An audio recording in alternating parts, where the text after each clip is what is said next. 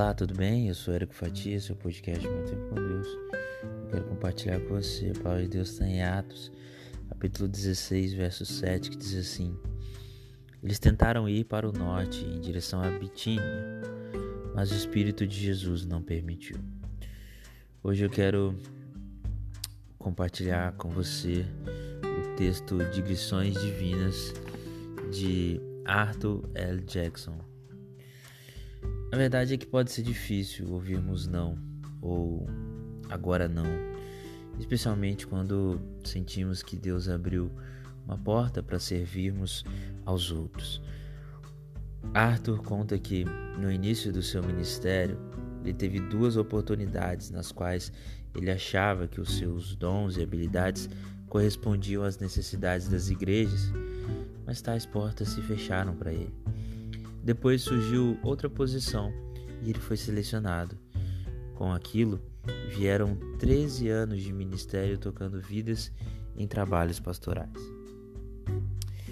Deus, ele redirecionou Paulo e seus companheiros duas vezes.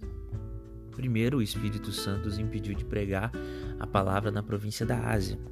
Então, eles tentaram ir para o norte, mas o Espírito de Jesus não permitiu, como narra o capítulo 16 de Atos, no verso 6 e 7. Mas eles não sabiam, mas Deus tinha outros planos que seriam úteis para o seu trabalho e servos. A verdade é que o não divino aos planos anteriores os fizeram ouvir e confiar na liderança divina. E a pergunta que fica é a seguinte: quem dentre nós não se entristeceu com o que pensávamos ser uma perda dolorosa. Sentimos-nos feridos se, se não conseguimos um emprego, se uma oportunidade de serviço não se concretizou ou se uma mudança foi interrompida. Muito embora essas coisas possam ser momentaneamente pesadas, o tempo muitas vezes ele revela que, na verdade, Tais desvios são digressões divinas que o Senhor graciosamente usa para nos levar na direção que Ele nos quer. E por isso nós somos gratos. Muitas vezes situações acontecem e a gente não entende, né? Poxa Deus, por que não? Por que não? E por que não agora, né?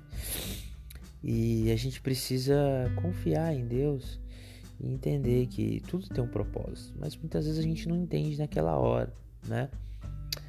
É, eu me recordo de uma de uma certa feita eu ter pedido a Deus em oração uh, duas bênçãos, uma para mim e outra para outra pessoa a quem eu tinha um carinho muito grande.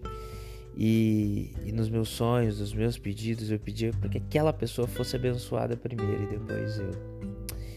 E a resposta de Deus, passado um, um pouco de tempo, veio. E parecia que Ele estava me abençoando primeiro.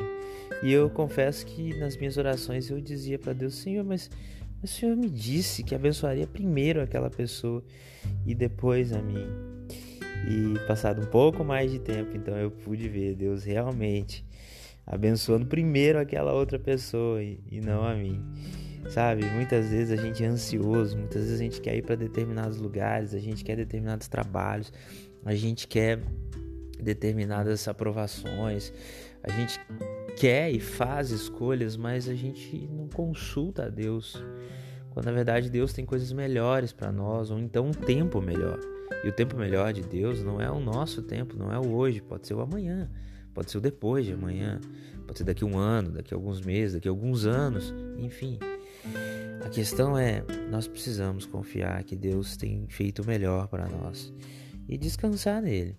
E muitas vezes as coisas parecem, mas elas não são. E o que de fato é, não parece, entendeu? Então você pode estar tá achando que Deus respondeu errado a sua oração, mas não. Ele tem o tempo certo. E quando ele promete, ele é fiel em cumprir pode até parecer igual foi no meu pedido, que eu ia ser beneficiado primeiro, mas não. Ele respondeu exatamente do jeito que eu tinha pedido em oração. E isso é muito bom. É muito bom quando a gente pode confiar e depender em Deus, de Deus, saber que no momento certo ele vai conceder os anseios do nosso coração, não para o nosso bel prazer, mas para a gente abençoar as pessoas também. E é muito bom, como diz a Bíblia, é melhor dar do que receber. Mas é óbvio que nós gostamos de receber também. Então peça ao seu Pai Celeste que dá a todos com amor. E, e é isso, que você e eu sejamos gratos pelo o que Deus é, colocou em nossas vidas e que sejamos gratos pelo que desejamos e também pelo que não conseguimos. Que situações que, que pareçam difícil, difíceis possam reforçar a nossa confiança no Senhor. Que a gente possa dizer, Pai, eu louvo-te saberes como melhor organizar a minha vida e me proteges através dos teus desvios e cuidados para comigo. Que Deus te abençoe, que você tenha um dia na presença de Deus e aprenda com as respostas dele.